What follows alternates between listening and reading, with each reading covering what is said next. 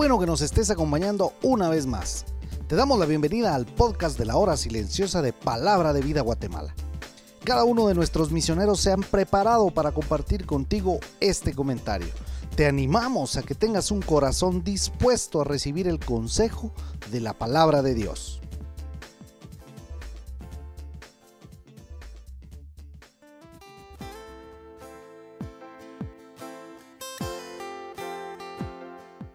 Muy buenos días, muchísimas gracias por tomarse el tiempo de poder escuchar el comentario de la hora silenciosa. El día de hoy lo encontramos en 2 de Corintios, capítulo 6, versículos 11 al capítulo 7, versículo 1. Pablo se encuentra preocupado por los creyentes de Corinto, eran creyentes muy recientes, podríamos decir que eran niños espirituales, que no controlaban sus tendencias naturales, pero su corazón estaba con ellos, hasta parecía que su corazón iba a quebrantarse en este capítulo y en el siguiente. En los versículos 11 al 13 encontramos una apelación personal de Pablo. El corazón de Pablo estaba lleno de amor, y así conmovió el corazón de aquellos que le amaban.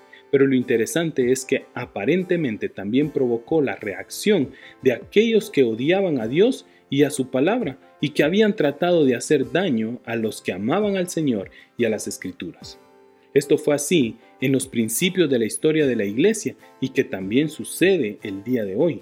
Si usted toma una posición firme a favor de Dios, encontrará que le va a costar oposición. El versículo 14 dice, no os unáis en yugo desigual con los incrédulos, porque ¿qué compañerismo tiene la justicia con la injusticia? ¿Y qué comunión la luz con la oscuridad? Pablo le pide a los creyentes de Corinto que interrumpan de forma rotunda su relación con la idolatría, rompiendo definitivamente con el pecado que los arrastraba a su naturaleza humana, separándose de los valores del sistema mundano que se oponía a Dios. La solución al dilema era que los corintios se separaran de los falsos apóstoles, porque Pablo les consideraba como incrédulos. Él no dijo que no deberían tener ningún contacto de ningún tipo con los no creyentes, pero en este caso, incrédulos con una apariencia religiosa podrían desviar a los creyentes de su devoción a Cristo. En los versículos 14 al 16, Pablo hace cinco preguntas retóricas, dejando claro el gran abismo que existía entre Cristo y Satanás.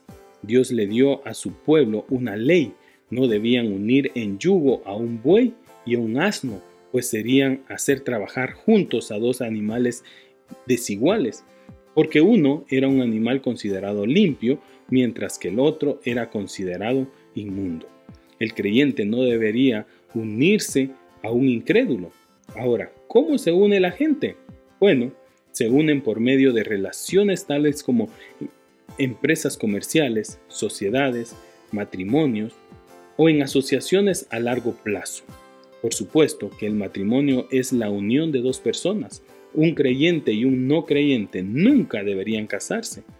En los tiempos de la historia bíblica, un animal puro y uno impuro no debían ser unidos por un yugo para arar el campo. De la misma manera, un hijo de Dios y alguien que pertenece al sistema que se opone a Dios y que está bajo el control del enemigo de Dios, no deben unirse.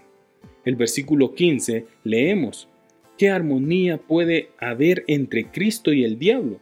¿O qué tienen en común un creyente y un incrédulo? No puede haber armonía para una unión permanente pero no debemos confundir esta clara posición con nuestra relación con otros creyentes. El versículo 16 nos dice, ¿y qué acuerdo hay entre el templo de Dios y los ídolos? Y vosotros sois el templo de Dios viviente, como Dios dijo, habitaré y andaré entre ellos, y yo seré su Dios, y ellos serán mi pueblo. Pablo aquí menciona específicamente a la idolatría. Obviamente, no podía haber nada en común entre el templo de Dios y los ídolos. Ahora surge la pregunta, ¿dónde se encuentra el templo de Dios? Hoy, el templo de Dios es el cuerpo humano de cada uno de los creyentes en Cristo. Nosotros somos el templo del Espíritu Santo. Aquel en quien Dios habita no puede estar de acuerdo con los ídolos.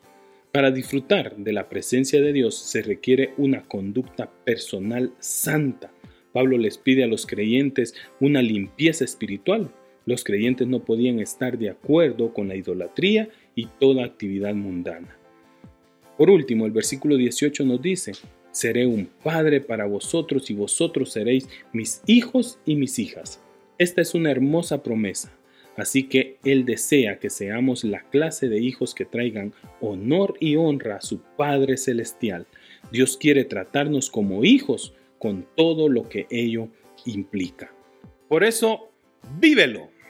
Hemos dicho hoy que nuestro Padre requiere de sus hijos pureza y obediencia para que puedan disfrutar de una relación de compañerismo con Él y así puedan conocerle mejor, disfrutar de los propósitos divinos para su vida en la tierra y recibir todo lo que el Padre desea proporcionarles. Pero debemos aclarar que aunque todos los seres humanos somos criaturas de Dios, solo pueden llamarle Padre aquellos que han establecido una relación con Él.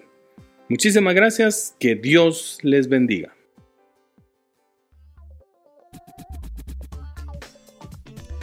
Tú puedes ser parte del crecimiento espiritual de tus amigos compartiendo este podcast con ellos. Síguenos en nuestras redes sociales para recibir más recursos como este. Nos encontramos nuevamente el día de mañana.